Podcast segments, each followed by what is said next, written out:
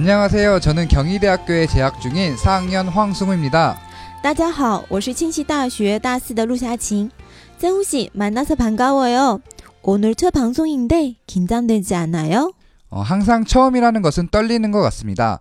약간 긴장은 되지만 제가 좋아하는 여행이라는 주제로 방송을 진행하게 되어 최선을 다해 방송을 하도록 하겠습니다. 오늘 방송 주제가 여행이라고 말씀하셨는데 여행의 테마는 뭐예요? 우선 오늘의 여행의 테마는 외국인이 잘 모르는 관광지입니다. 대부분의 외국인 분들은 한국 하면 서울, 부산, 그리고 제주도를 떠올리실 겁니다.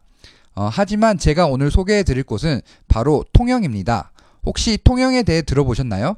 아니요, 들어본 적이 없어요. 刚才盛宇说，今天我们的旅行主题是外国人不怎么知道的旅游区。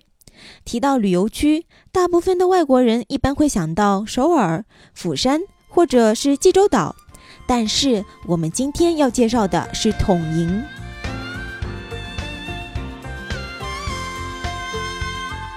통영이란 지명은 조선시대 선조 때 유래되었습니다. 어, 150개의 부속 도서가 있으며 한려해상 국립공원으로 지정되어 있습니다. 统宁是庆尚南道南海岸的一个城市，这个地名从朝鲜时代宣祖开始就有了。附属的一百五十多个岛屿被指定为咸立海上国立公园。한려해상 국립공원이요? 처음 들어본 공원인데 어떤 곳인가요? 한려해상 국립공원은 한국의 남해안에 있는 공원입니다.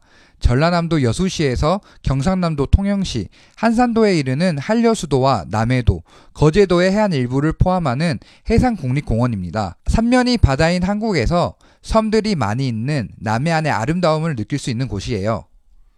咸立海上国立公园位于韩国南海岸，从全罗南道丽水市到庆尚南道统营市咸山岛，是包括了咸立水道和南海岛、巨济岛的一部分海岸的海上国立公园。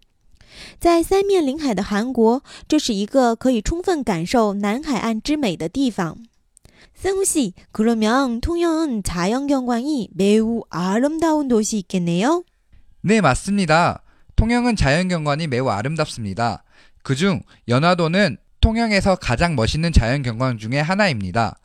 연화도의 명칭은 섬의 생김새가 바다 위에 연꽃처럼 피어오른 형상이기 때문입니다.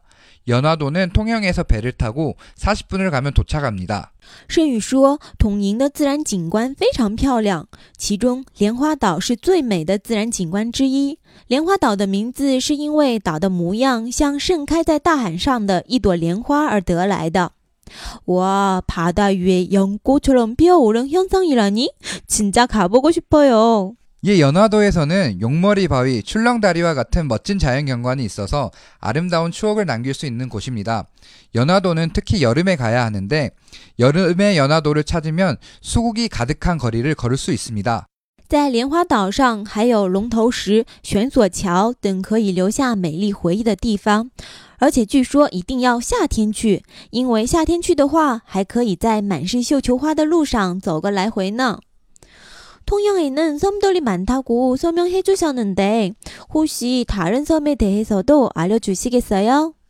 예, 앞서 말씀드린 것처럼 통영에는 약 150개의 섬이 있습니다. 방금 설명한 연화도뿐만 아니라 소매물도 또한 자연경관이 매우 아름다운 곳입니다. 어, 소매물도에 가면 산책로를 따라서 등대섬이라는 곳까지 갈 수 있는데 산책로가 조금 험해서 등대섬까지 가는데 조금 힘이 들지만 산책로를 따라 보이는 멋있는 풍경과 등대섬에 도착해서 탁 트인 바다를 보면 가슴이 뻥 뚫리는 감동을 느낄 수 있습니다. 刚才盛宇还说， 除了刚才提到的莲花岛之外，还有小美雾岛的自然景观也很漂亮。如果去小美雾岛的话，可以沿着散步小道一直走到灯塔岛。散步小道有一点险要，走起来会有点费劲，但是沿着散步小道能看到壮观的景色。而且，当你到达灯塔岛，看到宽阔的大海的那瞬间，你会被感动到的。 그럼생우씨 통영에는 자연경관 이외에 또 어떤 곳이 있나요 예, 통영에는 동피랑 벽화 마을이 있습니다. 동피랑은 동쪽 벼랑이란 뜻을 가지고 있습니다. 동피랑 벽화 마을에는 구불구불한 오르막 골목길마다 담벼락이 있는데 이 담벼락에는 아기자기한 귀여운 벽화들이 있습니다. 원래는 통영의 재개발 계획으로 철거 예정이었으나 벽화로 인해 관광객들의 발길이 끊이지 않는 통영의 새로운 명소로 변모하게 되었습니다. 언덕 마을에서 바라보는 해안 도시 특유의 아름다운 전경을 가지고 있습니다. 친구 혹은 연인과 함께 이 벽화를 둘러보면서 마을을 걸으면 동심의 세계로 빠져들게 됩니다. 统宁还有一个叫东皮朗的壁画村，东皮朗是东边的悬崖的意思。 弯弯曲曲的斜坡上的每块墙面上都有很多可爱的壁画。本来这里被列入统宁的再开发计划要被拆除，但是因为壁画吸引了很多游客，而使这里变成了一个新的景点。和朋友或者恋人一起在壁画村走一圈的话，就会像是走进了童真世界一样。三홍씨여행에는먹을거리가빠질수가없어요통영의먹을거리는어떤것이유명해요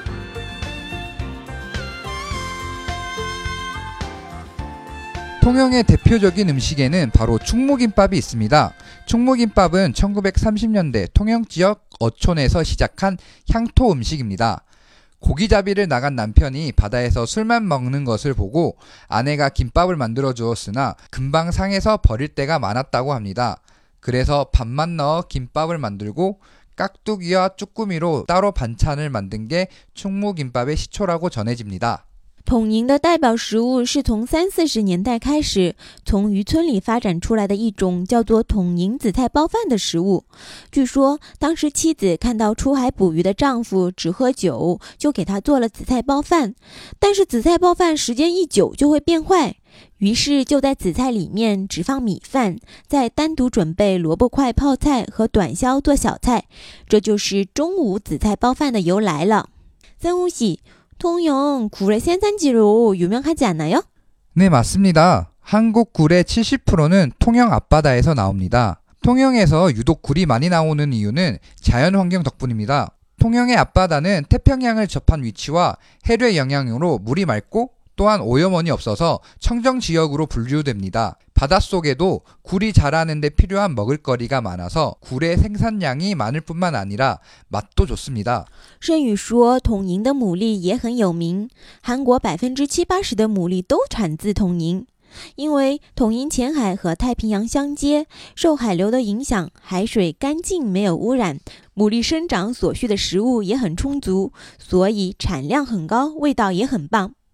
이야기만 들어도 입에 침이 고이는데요.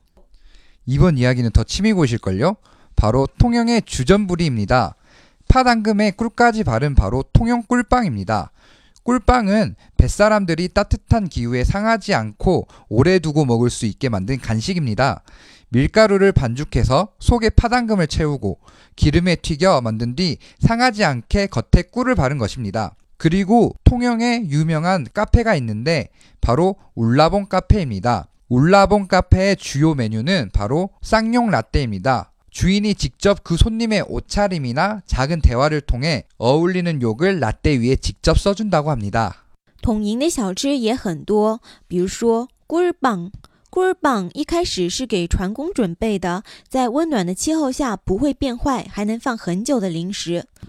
和好面粉之后，放入豆沙馅儿，然后在油里炸一下，最后抹上一层蜂蜜就好了。